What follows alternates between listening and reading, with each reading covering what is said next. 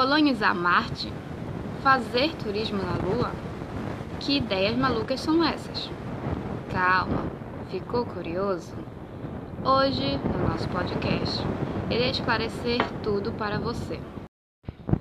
Olá, me chamo Lisna Maria, sou aluna da 301 da Escola Madre Imaculada e irei falar sobre a corrida espacial, a era dos empreendedores ambiciosos. Um dos assuntos que mais chamou a atenção na internet nos últimos anos foi o da nova corrida espacial, em que três multimilionários estão disputando entre si sobre quem conseguirá promover os voos de turismo para um lugar um tanto quanto inusitado a Lua. Pode até mesmo parecer surreal ou coisa de filme de ficção científica, mas não é nada disso. Essa corrida espacial é bastante séria está sendo supervisionada diretamente pela NASA com a ajuda do governo dos Estados Unidos. Um dos primeiros multimilionários a entrar na corrida espacial foi Jeff Bezos, fundador da Amazon, que em 2000 fundou sua empresa, a Blue Origin. Em comparação com suas rivais da indústria, a empresa tem uma reputação de ser mais cautelosa. Assim como a SpaceX, empresa de Elon Musk, a empresa de Bezos quer reduzir o custo das viagens espaciais, produzindo foguetes reutilizáveis. Recentemente, a Blue Origin tem conseguido assinar contratos lucrativos com o governo dos Estados Unidos. Bezos ainda mantém seu plano de testar a possibilidade de fazer assentamentos humanos permanentes na Lua e atualmente vem trabalhando nisso. Nesta corrida entra o mais novo multimilionário, Elon Musk, esse que abriu sua empresa, a SpaceX, em 2002.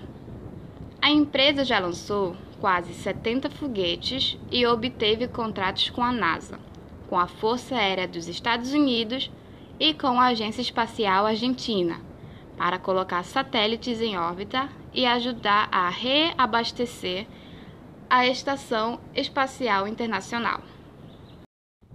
A SpaceX também lançou um carro Tesla no espaço, como parte de seu projeto do foguete Falcon Heavy. Assim como sua rival, a SpaceX planeja enviar pessoas para o espaço em voos comerciais. E, no início do ano, Musk anunciou que o primeiro turista que irá para a Lua pela SpaceX será o milionário japonês Yasaku Maezawa. Contudo, o objetivo final da empresa é de enviar voos tripulados a Marte e eventualmente colonizar o planeta vermelho. O outro multimilionário que está nessa corrida é o magnata britânico Richard Branson um dos membros mais novos do grupo New Space. É o fundador do grupo Virgin, essa que começou apenas com loja de músicas e chegou até a empresa Virgin Galactic.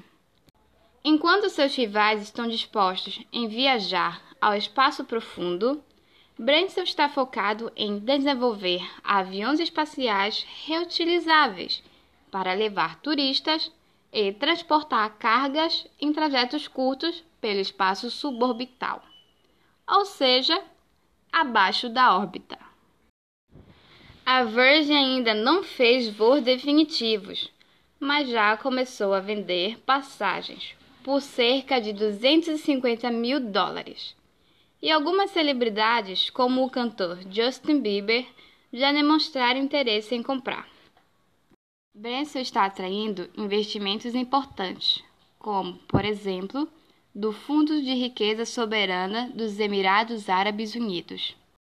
Richard conseguiu ter a atenção da grande mídia quando, em 2014, em um de seus testes na Califórnia, um de seus veículos explodiu, assim deixando um piloto morto e outro ferido. Mas mesmo com esse incidente, Branson não desistiu, continuou com seus testes e ainda afirmou que estará no espaço dentro de semanas e não meses. Agora para Marte, o plano são outros e conta com Elon Musk, o único disposto a explorar o planeta vermelho. E não para por aí. Musk tem como objetivo principal colonizar Marte. Mas como isso será possível? Sabemos que até o ano atual, nenhum ser humano pisou em solo marciano. Mas em 2050, um milhão de pessoas estarão vivendo por lá. Pelo menos é isso que o plano de Elon sugere. Musk até mesmo citou o seriado de ficção científica Battlestar Galactica como exemplo da vida multiplanetária que tanto almeja. Quais são os planos de Musk? Primeiramente, para criar a cidade marciana, Elon planeja construir uma frota de mil Starships, a nave de 120 metros de altura da SpaceX, para viagens espaciais com passageiros. O plano sugere que cerca de 100 naves sejam fabricadas por ano, em um período de 10 anos. Musk tem como meta fazer três lançamentos por dia, não somente com os colonizadores, mas com toneladas de recursos e equipamentos rumo ao planeta vermelho. Um mini documentário divulgado pelo canal da Venture City no YouTube possui um vídeo de 15 minutos e nele é mostrado possíveis cenários de como será viver em Marte. O ano é 2024. Cinco foguetes de carga se encontram em solo marciano. Há uma construção de uma base e no vídeo também é mostrado uma estufa, onde ocorre o crescimento de plantas, e uma colônia autossustentável. O mini documentário conta como será viver em outro planeta como a colônia crescerá durante esses anos, 2024 até 2050. Elon chamou a atenção ainda mais por ressaltar que a colônia do planeta vermelho não se submeterá às leis e ao governo terrestre, pois ela terá as suas próprias leis. E não somente isso, Musk também está construindo satélites de internet para lançá-las à órbita de Marte. Musk reconhece que a terraformação, conceito que especula a possibilidade de seres humanos poderem respirar na superfície aberta do planeta, será um processo lento. Além disso, o plano demandaria muito trabalho, por se tratar sobre um planeta com muita radiação. Abre aspas. Não é para os fracos de coração, pois há boa chance de você morrer mas será muito glorioso se der certo, afirma Musk. Os três multimilionários já deram início em seus testes, e muitos desses foram feitos na base de Alcântara, aqui no Brasil, situada no Maranhão. No começo, os testes foram barrados pelo Congresso por uma possível ameaça à soberania, mas após alguns pontos terem sido revistos, o uso da base retornou mas possuindo algumas cláusulas. O ministro Marcos Pontes, da Ciência e Tecnologia, defende que a soberania não será afetada e que tudo se trata de uma discussão técnica. E ainda explica, abre aspas, imagina que você trouxe alguma tecnologia para dentro de seu quarto de hotel, que, logicamente, você controla. Você tem a chave do quarto, mas eu, como dono do hotel, posso entrar a qualquer hora que precisar.